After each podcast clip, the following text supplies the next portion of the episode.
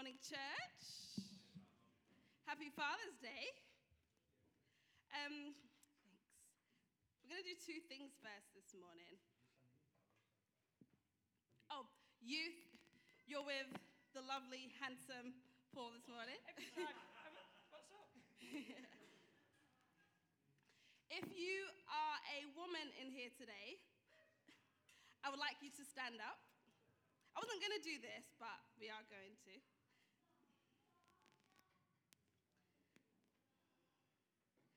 And what I would like you to do is turn to any male that's near you.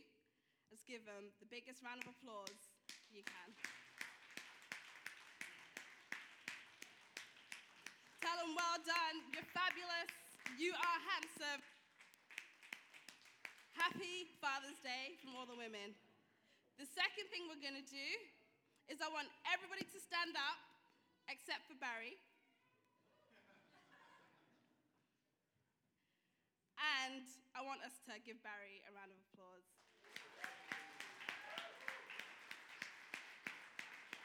He's the father of this house, and I know that we've all been impacted by Barry for the good in one way or the other. So we applaud you this morning, Barry. We love you, Barry. God bless you. Awesome. If you're new in this place, we are so excited that you are here. Um, we've been praying for you, and we're glad that you're here. So, this morning, I'm going to be speaking about Jesus.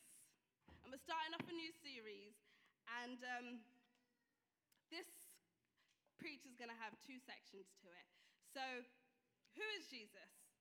He's the Son of God, he's a member of the Trinity, he's not just a good person, he's not a form of God, he's not a fairy tale, he's not just a higher being or a higher power, he is the highest power.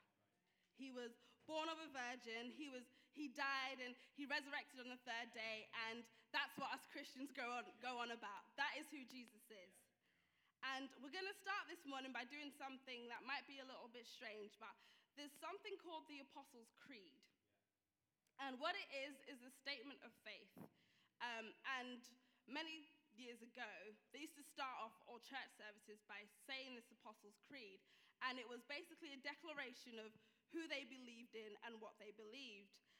And it's the greatest summary of what we believe as Christians. So I've asked Tracy to put it up.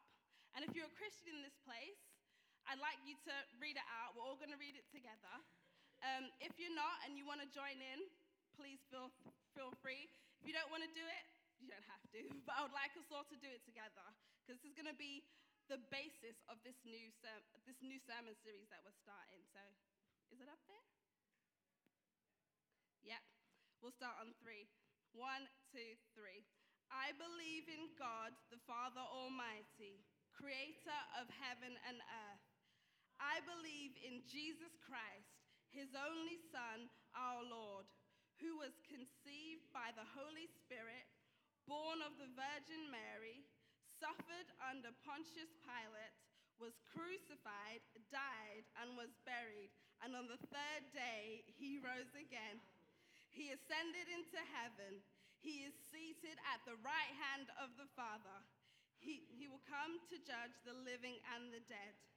I believe in the Holy Spirit, the holy global church, the communion of saints, the forgiveness of sins, the resurrection of the body, and the life everlasting. Amen. Come on, church. Jesus is alive. He is risen. He's risen. He's not dead. He's not still in the tomb. He is risen. Now, this morning, I would love for you all to do something with me. So, we're going to preach together this morning. So, whenever I say something that means something to you, I either want you to shout amen or shout Jesus. Now, as Christians, we understand that everything happens in the spirit and we, we're here on earth. So, when you're saying amen. And when you're saying Jesus, when I'm preaching, what you're doing is you're joining my faith with your faith with mine, and we're going to have a massive explosion of faith. Now, I know normally we like to just sit and listen in the service, but this morning we are talking about the power of Jesus. Some of you got it. We are talking about the power of Jesus. So when I say something this morning that hits you and you go, ooh, I like that, I want you to either shout Jesus or shout amen. And we're going to use that name all through this morning. So, there are plenty of historical facts that prove that Jesus was alive. I like that. and every, and here's some facts for you. If you don't believe in Jesus and you're not sure, I'm just going to do a bit of the geeky kind of learning type stuff first. But every major historical religion and culture acknowledges Jesus. So if you look at the ancient Greek and the Mayans and the Eastern Asians and the Romans and even African cultures, they all talk about Jesus. And that's significant because that's how we know that he's true. So we know that dinosaurs ex- we, d- we know that dinosaurs existed because there's historical facts. Hands up if you've seen a dinosaur in real life. We haven't. But there have been facts in history that people have written down. We've seen fossils, we've seen bones, and that's how we know that dinosaurs lived. And I'm here to tell you there is historical facts prove that Jesus was real. And if we believe the stories about the dinosaurs, which is more far fetched in science fiction, why can't we believe the stories about Jesus? So even if you look at like the scholars and the historians, most historians will tell you that there is actually evidence that Jesus lived. They don't say that about any other religious figurehead. But when it comes to Jesus, there are facts that Jesus lived. Jesus' trial, dying on the cross, it is well documented in history. There's writings of emperors sending letters to each other about what this man called Jesus did and how he was causing such an uprising in culture. So Jesus actually lived. And if you're still not sure about it, then Jesus had 12 disciples, and they were all murdered in the most brutal way. And why would you die for something that wasn't true? And most of them were crucified. And let me just explain to you, we've not got any. If you've got a young child in here, you might want to put their, your hands over their ears for this part.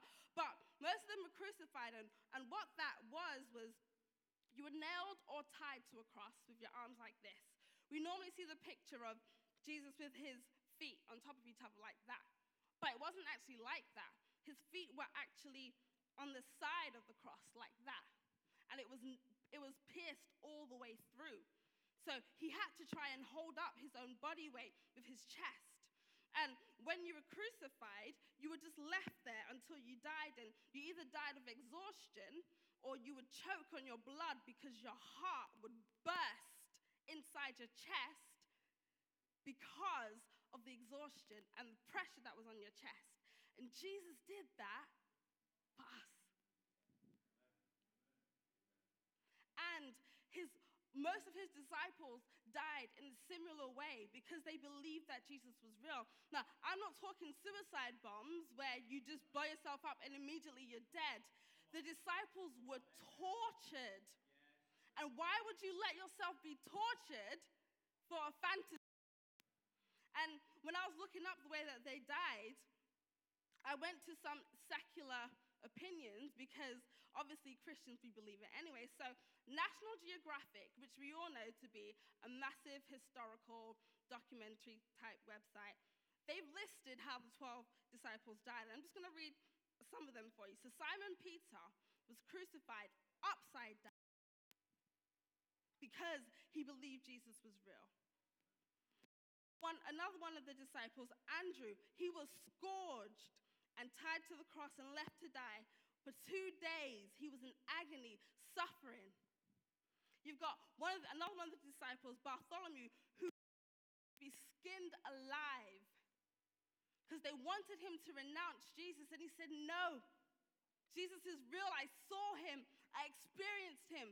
So they skinned him alive. While waiting for him to renounce the faith, but he said, No, I know Jesus. And you would not go through that. You wouldn't go through that if he wasn't real. And if you're still doubting, there's a brilliant film called A Case for Christ.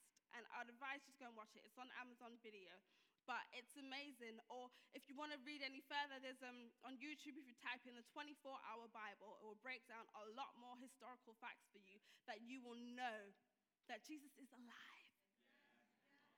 Jesus is alive. Jesus is alive. So today I'm going to be focusing on the character and the power of Jesus. And I'm going to start in this verse. It's Matthew 16, verse 13 to 19. And it says, Now when Jesus came into the district of Caesarea Philippi, he asked his disciples, Who do people say that the Son of Man is? And they said, Some say John the Baptist, others say Elijah, and others Jeremiah or one of your prophets. And then he said to them, But who do you say that I am? And Simon Peter replied, You are the Christ the Son of the living God. And Jesus answered him, Blessed are you, Simon Barjona, for flesh and blood has not revealed this to you, but my Father who is in heaven. And I tell you, you are Peter, and on this rock I will build my church, and the gates of hell shall not prevail against it. And I will give you the keys of the kingdom of heaven. And whatever you bind on earth shall be bound in heaven, and whatever you lose on earth shall be loosed in heaven. Now, I want to say to you this morning that I believe some of us in here are struggling because we don't fully understand and walk in the power of who Jesus is. Now, if you notice from this scripture, it wasn't until Simon said, I know who you are, you are the Christ, that Jesus said to him, I give you the keys to the kingdom of heaven. And until we come to that real realization that Jesus, I know who you are, I know your power, I know what you can do, until we come to that place when we say, Jesus, you're not just a historical figure, you are the Son, you are the Christ, you are the living God. Until we come to that place, I tell you not, the keys to the kingdom will never be given to us. And Jesus said to him, What you bind on earth will be bound in heaven, and what you loose on earth will be loose in heaven. That means when you pray, it will happen. Because you understand who Jesus is, you know who Jesus is, and you're walking in that power, guess what? That same power flows through you, and what you bind on earth will be bound in heaven, and what you loose on earth will be loosed in heaven. But you have to know that power. And that's why Jesus asked them, He said, You guys have been with me for a while now. We've been doing life together. We eat together, we sleep together, we travel together. We're kind of cool, kind of good friends. But who am I? Because he wanted to check that are you just following me around because it's convenient? Because this is what you do, this is what you've done for the past three years? Or do you actually know? And when you know, that's when the power comes.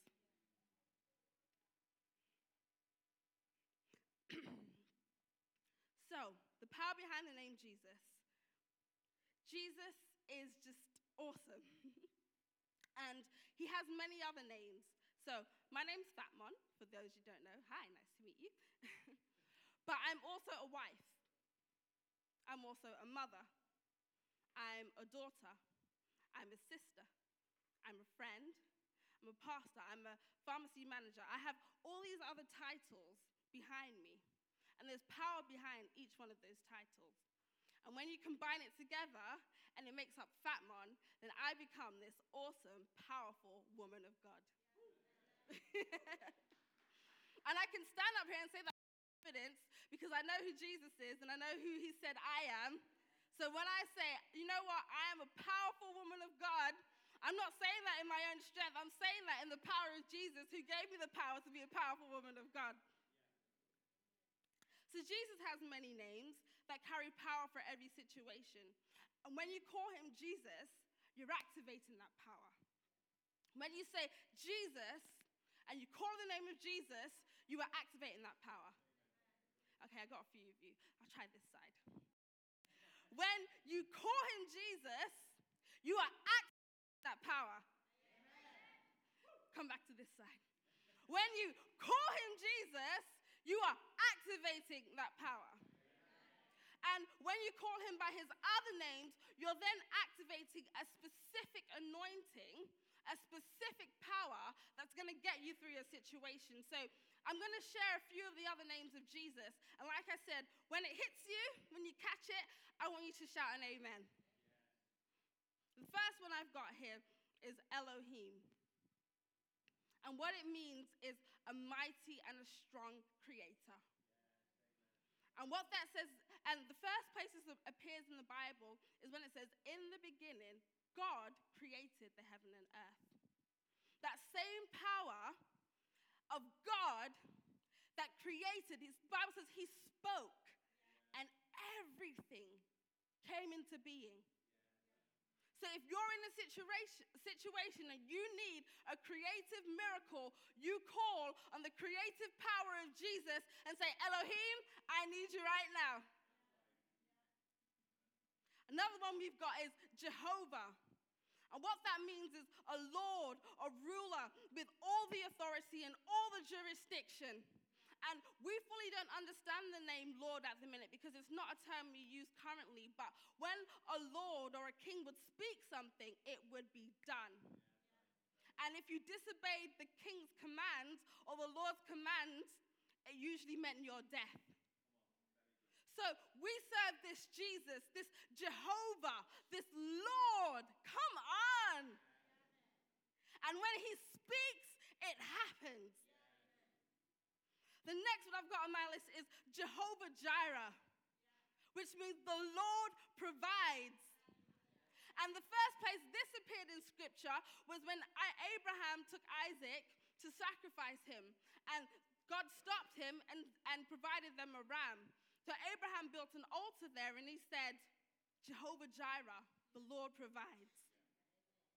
So if you're in a situation and you need provision, and I've been there, I want you to call Jehovah Jireh. I need provision now. And you are activating that providing power of Jesus. The next one I've got here is Jehovah Rapha, and that means that God heals. And if you study the Bible, the first place this appeared in Scripture was when Jesus was sanctifying people, which I find quite ironic because that then tells me is that God cares about your soul. And when He sanctifies your spirit, man, your, your soul, then the healing can flow through your entire body. But if you're in a situation and you need a healer, what do you call? Jehovah Rapha. Next one I've got is Jehovah Nisi, which means the Lord is my banner, the Lord is my protector. And where this appeared in scripture was Moses was fighting a battle, and the children of Israel were fighting a battle, and he was on a mountain, and every time his hands were raised up, they would win. And every time his hands were down, they would start losing. And Moses' arms were tired. So two men had to hold his arms up for him. And as long as his arms were raised like a banner, they were winning. And if you're in a situation where you feel like you're losing, then you need to shout, Jehovah Nisi, be a banner, be a banner, protect me because I'm losing. And as you lift up that banner, you'll be protected. The next one I've got is Jehovah Makadesh. That's a difficult one to say. But it says, the Lord sanctifies and the Lord makes you holy. And if you need forgiveness, if you think you've messed up so bad that you can't even forgive yourself, guess what? That's why we have Jehovah Makadesh. That's why we have Jesus and his perfect sacrifice that removes the guilt, removes the shame, sanctifies. The next one we've got is Jehovah Rohi, which means the Lord is my shepherd. I shall not want. He makes me lie down in green pastures. He preserves my soul. If you don't know where to go, if you're in a situation and you need guidance and you don't know what to do, say, Lord, be my shepherd. The next one I've got, and this is one of my favorite Jehovah Shalom, the Lord is my peace. The Lord is my peace. The Lord is my peace.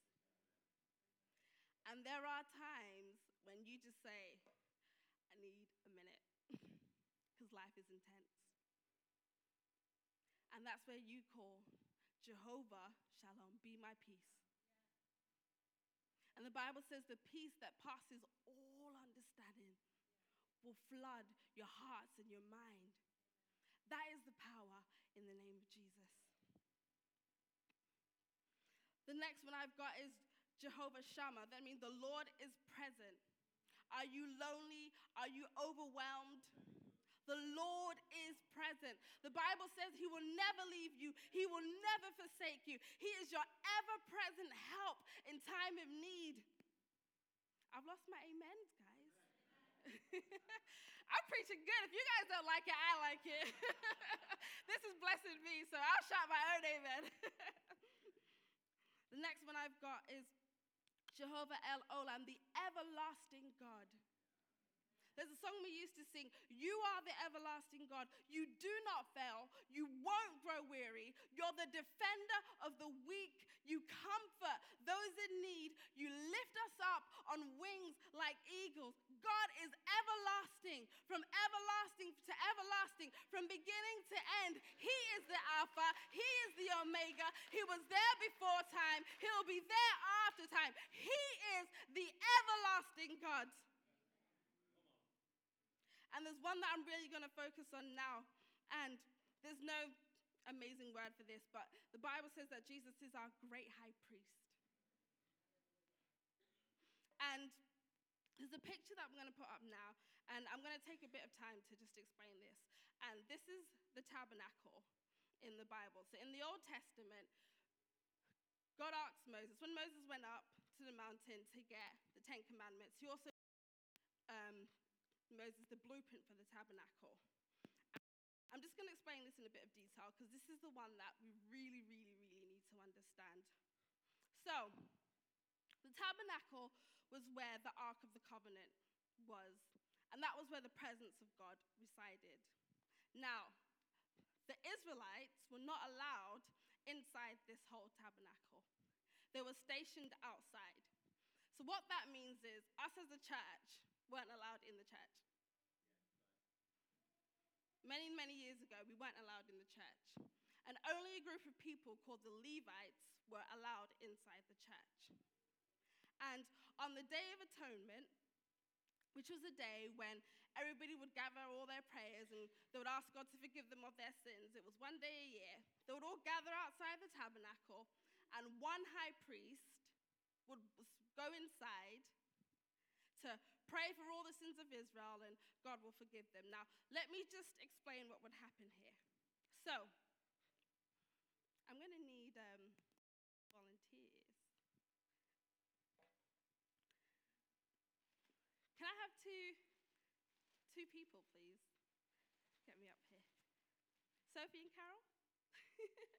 Sorry, I've not asked you beforehand about this.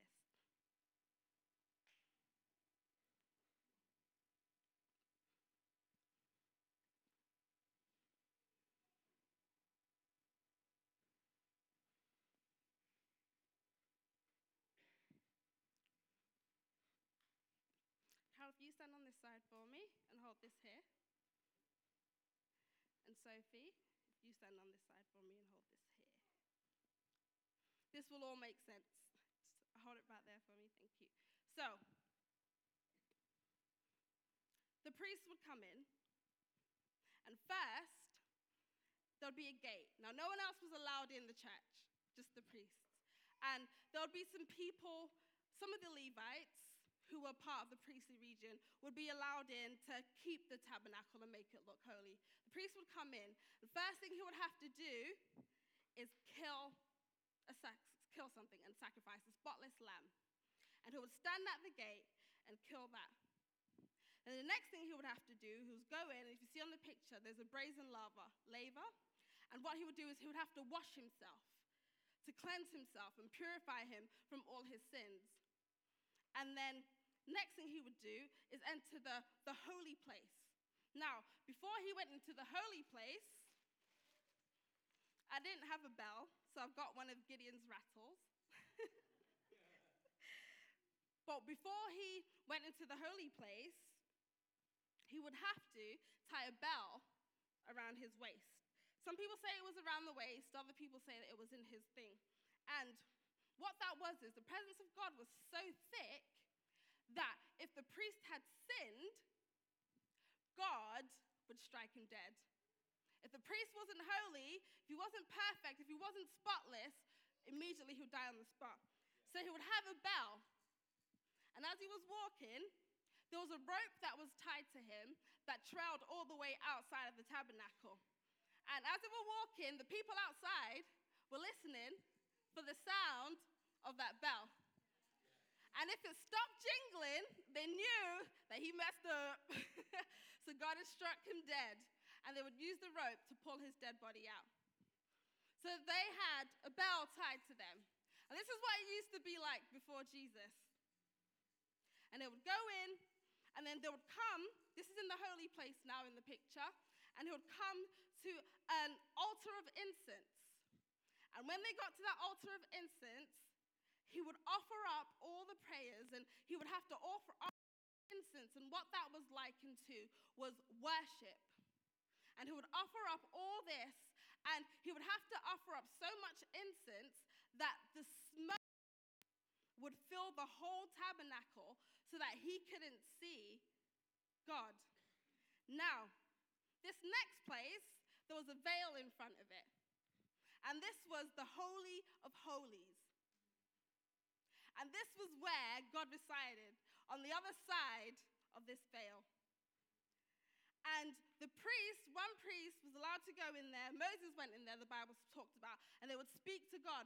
But no one was allowed to go in and speak to God. Here comes Jesus. Here comes Jesus. Here comes Jesus.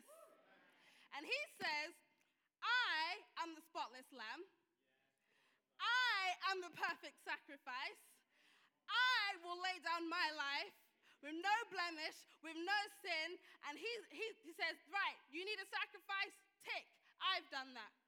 He gets to the brazen laver and he says, You don't need to be washed anymore because my sacrifice has washed you. He gets to the most holy place and he's like, What's this bell for? Don't need that. I'm the spotless lamb. He gets to the most holy place. He offers up incense. And the Bible says that Jesus now becomes our high priest. And what Jesus' sacrifice did there was he said, You before, you weren't allowed to go into the Holy of Holies.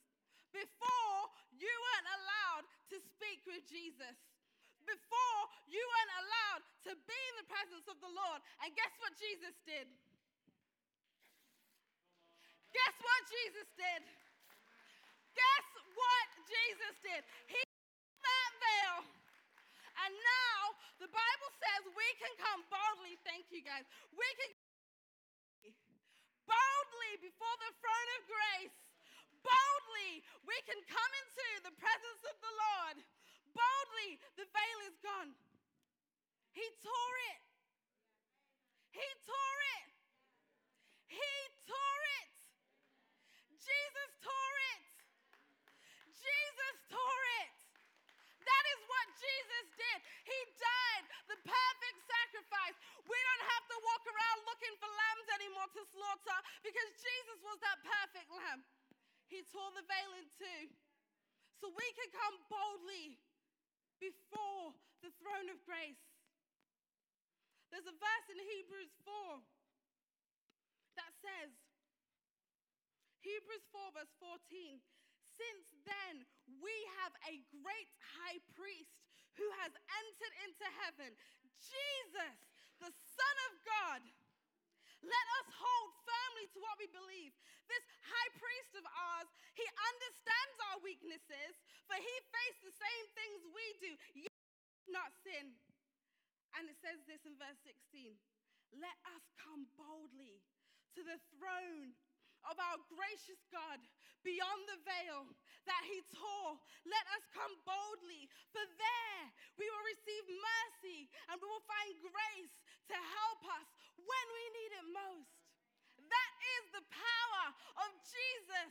That is the power in the name of Jesus. We sing that song, There is in the name of Jesus to break every chain. And there is because he tore the veil and he removed the separation. So now we come boldly to Jesus and we say, Lord, we know that when we pray, you hear us. Nobody has to stand in between. Nobody has to pray for us. Nobody has to lay hands on us because we can go straight to God. Yes, it's good to get the agreement of the saints, but we can go to God beyond that veil and say, Jesus, here I am in your presence because he tore that veil. So, my question to you this morning is Who is Jesus to you? Who do you know him to be? Who do you understand him to be? Are you walking in the power of Jesus? He is my Father, Abba Father. He is my healer, my Jehovah Rapha. He is my peace, my Jehovah Shalom. He's my protector, my Jehovah Nisi, my banner. Who is he to you? Who do you say that he is? And are you walking in the power of what you know He is? So, my challenge for you this week is when you're going through, I want the boldness and the faith, knowing what Jesus did for you on the cross of Calvary, and He tore that veil to stand up. And even if you need to get in your living room in the middle of the night when everybody is asleep, you stand there and you say, Jesus! Because there's power in that name. He's not just a fairy tale. He's not just this higher being or this greater power or someone that lives in the sky. He's Jesus.